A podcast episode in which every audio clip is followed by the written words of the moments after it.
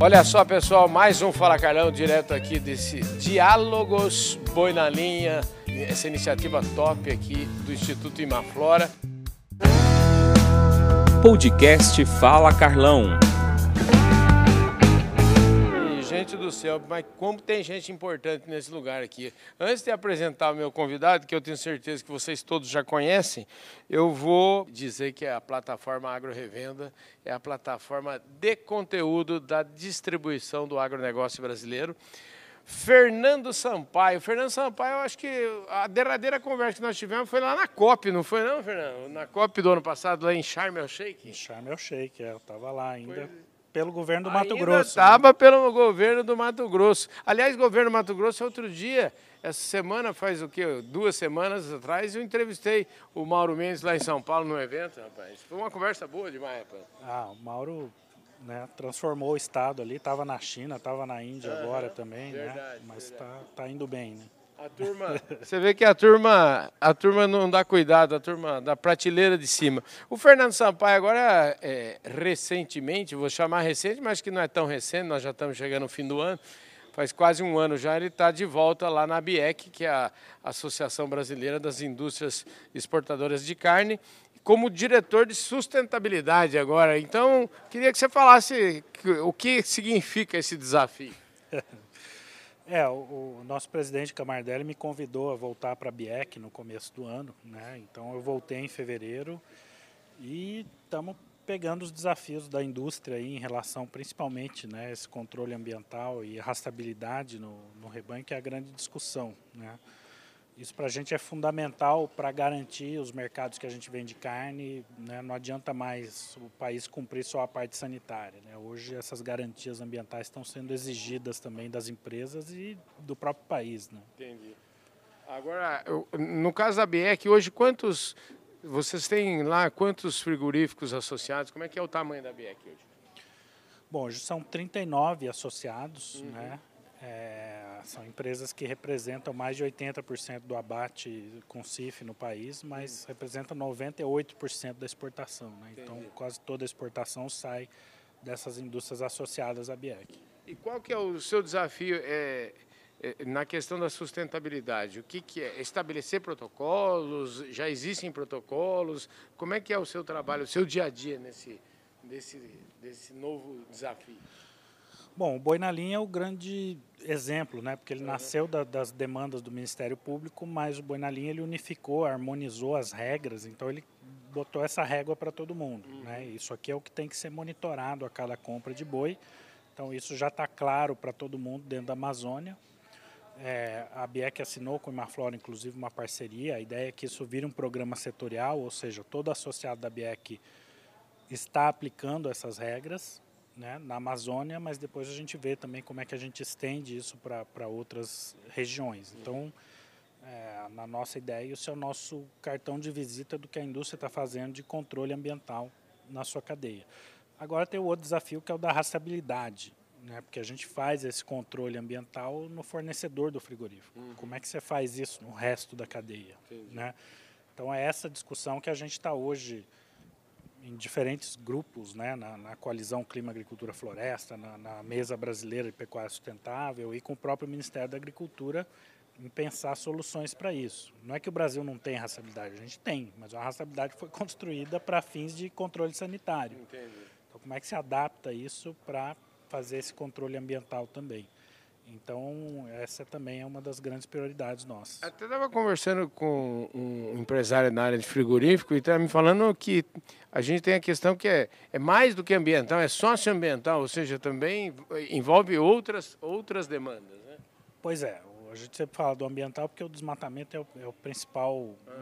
vamos dizer, a principal demanda que a gente tem dos compradores mas a questão social também, toda a parte trabalhista, né, o respeito a direitos indígenas, por exemplo, tudo isso também é, é exigido. Né? E o exemplo do, do Rio Maria, do Paulinelli, que está, por conta própria, colocando um protocolo privado de rastreabilidade para atender mercado, né? porque toda a nossa intenção é avançar com isso para continuar vendendo e, e, e hoje a gente tem essa percepção de que os estados, por exemplo, no Pará, acabam sendo penalizados pelo mercado por conta dessas questões, quando na verdade as empresas que estão aqui são as que estão mais avançadas, porque começaram isso lá atrás e, e de fato estão né, mais avançadas até do que em outros lugares. Como é que vamos fazer, segundo o Mauro Lúcio aqui, a gente precisa trocar aquilo que o Pará tem, uma pressão com dois S, tá, só pressão com dois S, por uma pressão com C cedilha. Como é que. Como, a sua responsabilidade nesse, nesse, nesse quesito é grande, hein? Mas é exatamente isso, assim. Né? A gente não está fazendo rastreabilidade, controle ambiental. Uhum, por fazer. Por, por... por, fazer, né? A gente espera ter uma resposta do, do mercado, uhum. né? E, e, aí tem também a gente está envolvido com o governo do estado do Pará na iniciativa que eles estão construindo para a pecuária, uhum. porque a nossa intenção é que todo esse controle ele se reverta em preços melhores, em você vender para quem hoje não quer comprar do estado, né, para que de fato pressão vire pressão, né, e a gente consiga trazer valor para essa produção sustentável. E no final do dia eu conversei aqui com o secretário, o, o secretário adjunto de Meio Ambiente, também conversei com o Maurício Fraga sobre sobre essa esse quesito. O que é importante, e eu queria saber de você como é que está a percepção de, do ator principal desse negócio, que é o produtor, é ele que faz o boi, né? Como é que, como é que ele está entendendo, ele já está sendo, é, ele está conseguindo entender que isso faz parte de um jogo que pode beneficiá-lo ao invés de puni-lo? Eu acho que sim, eu acho que, que todo produtor já tem essa consciência né, de que a questão ambiental virou também um atributo de mercado. Acho que todo mundo está por dentro disso. Mas o produtor ainda sofre muito com é, é, o, o, processo burocrático. Né? Tanto que os frigoríficos, a gente tem iniciativas, por exemplo, da JBS, com escritórios verdes, que às vezes é o frigorífico que está informando para o cara qual que é o problema que ele tem. Entendi. Ele nem sabe né, se ele tem ou não tem. E, então a gente também está assumindo esse papel de apoiar esse produtor a entender o, o, o que, que ele precisa melhorar e como, qual que é o caminho. Entendi.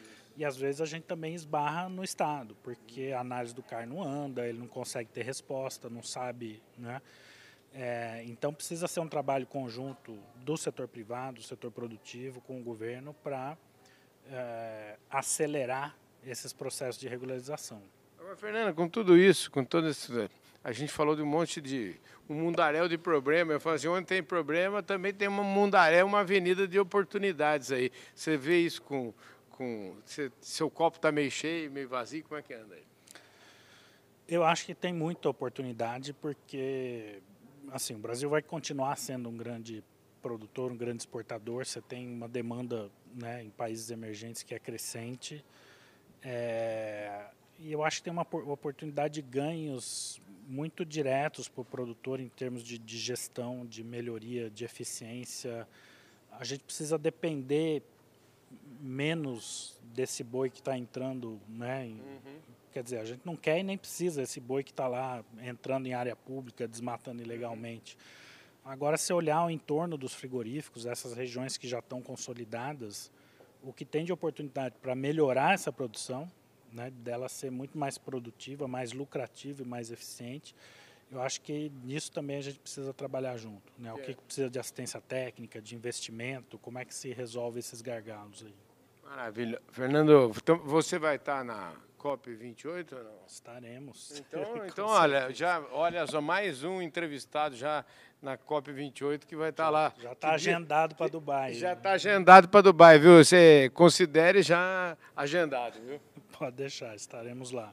Maravilha, obrigado, viu, Fernando? Top de linha. Aliás, falando obrigado, top de linha, antes disso, né? Essa iniciativa aqui é muito legal, né? Juntar essa turma toda aqui. Hoje foi um dia muito produtivo aqui, né? É, eu acho que a gente precisa fazer isso cada vez mais para que é só com diálogo mesmo que né, o produtor vai entender a necessidade do frigorífico, o frigorífico entender o que, que o produtor está enfrentando, o governo também entender o, lado do privado e a gente só consegue nesses momentos onde você põe todo mundo na mesa, né? E, e, de um bom diálogo sai resultado sempre bom, né?